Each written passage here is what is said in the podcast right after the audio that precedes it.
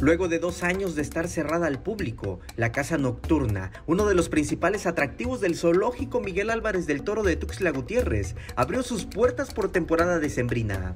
Vamos a tener acceso al público durante todas estas eh, dos, tres semanas que nos quedan del periodo vacacional principalmente.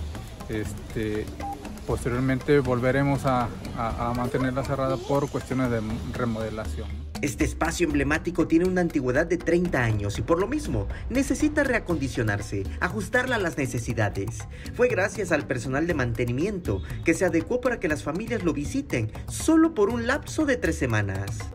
Casa Nocturna tiene modificados eh, el horario, ¿no? Por ejemplo, a las 10 de la mañana de nosotros, para los animales es las 10 de la noche, ¿no? Entonces, a través de un sistema eh, eh, automático, vamos a hacer que los cambios allá sean graduales y a través de, unos interruptores de, horario. Esa es la principal eh, remodelación.